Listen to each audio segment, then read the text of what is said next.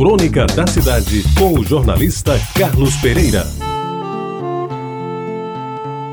Ele nasceu, como era de costume, em casa, pelas mãos de uma competente parteira, que somente em casos difíceis era supervisionada pelo Dr. Danilo Luna, o bem-querido médico da família. A sua casa era modesta, como quase todas do bairro. Embora levasse a vantagem de ser de tijolos e coberta de telhas, construída com muito esforço por seus pais, que aqui tinham aportado vindos do interior, lá do Curimataú, das terras do Dr. Beja, que se dizia era o homem forte do agave de exportação. Ele cresceu como todos os meninos da rua, primeiro alimentado pelo peito da mãe, em seguida substituído pelo leite da vaca, única ruminante estacionada no estábulo improvisado no quintal da casa. Teve sarampo, catapora, vivia com o nariz escorrendo de catarro pela chuva e pelo sereno, a que se expunha, malgrado as reclamações da mãe, sempre preocupada com a sua saúde, mas tendo que cuidar dos outros sete irmãos e dar mais uma mãozinha nos negócios do marido. Uma vendinha de esquina onde quase tudo se comprava, desde fumo de rolo até banha de porco da melhor qualidade.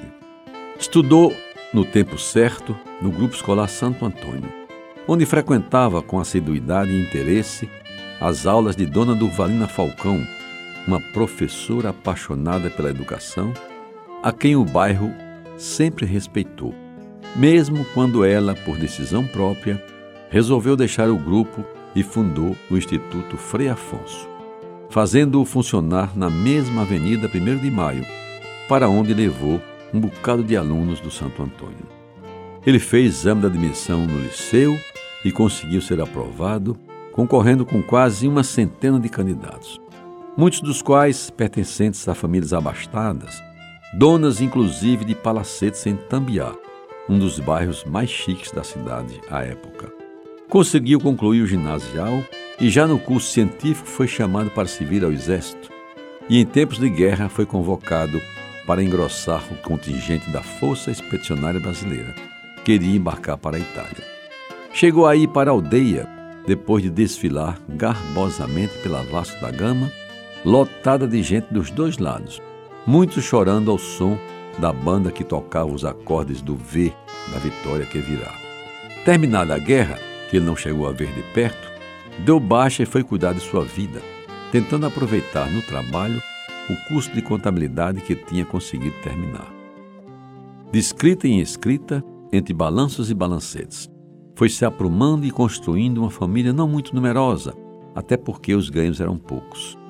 E tudo isso ia acontecendo em Jaguaribe, o bairro em que sempre vivera e continuava gostando de ali permanecer.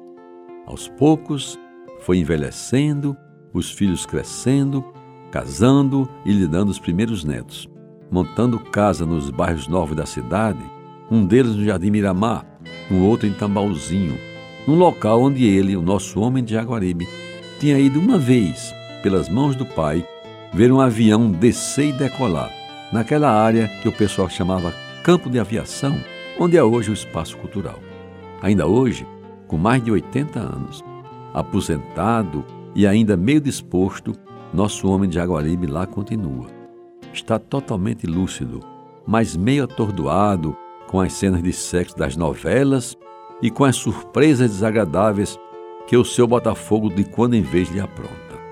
Perguntado por que não se muda de bairro, ele simplesmente responde: Aqui eu nasci, aqui eu cresci e aqui hei de morrer. Seu nome? Antônio, Joaquim, Francisco, Sebastião, não importa tanto. O que importa mesmo, meus amigos, é que esse homem é um personagem autêntico desse nosso mundo, do meu mundo, o querido bairro de Jaguaribe. Você ouviu Crônica da Cidade com o jornalista Carlos Pereira.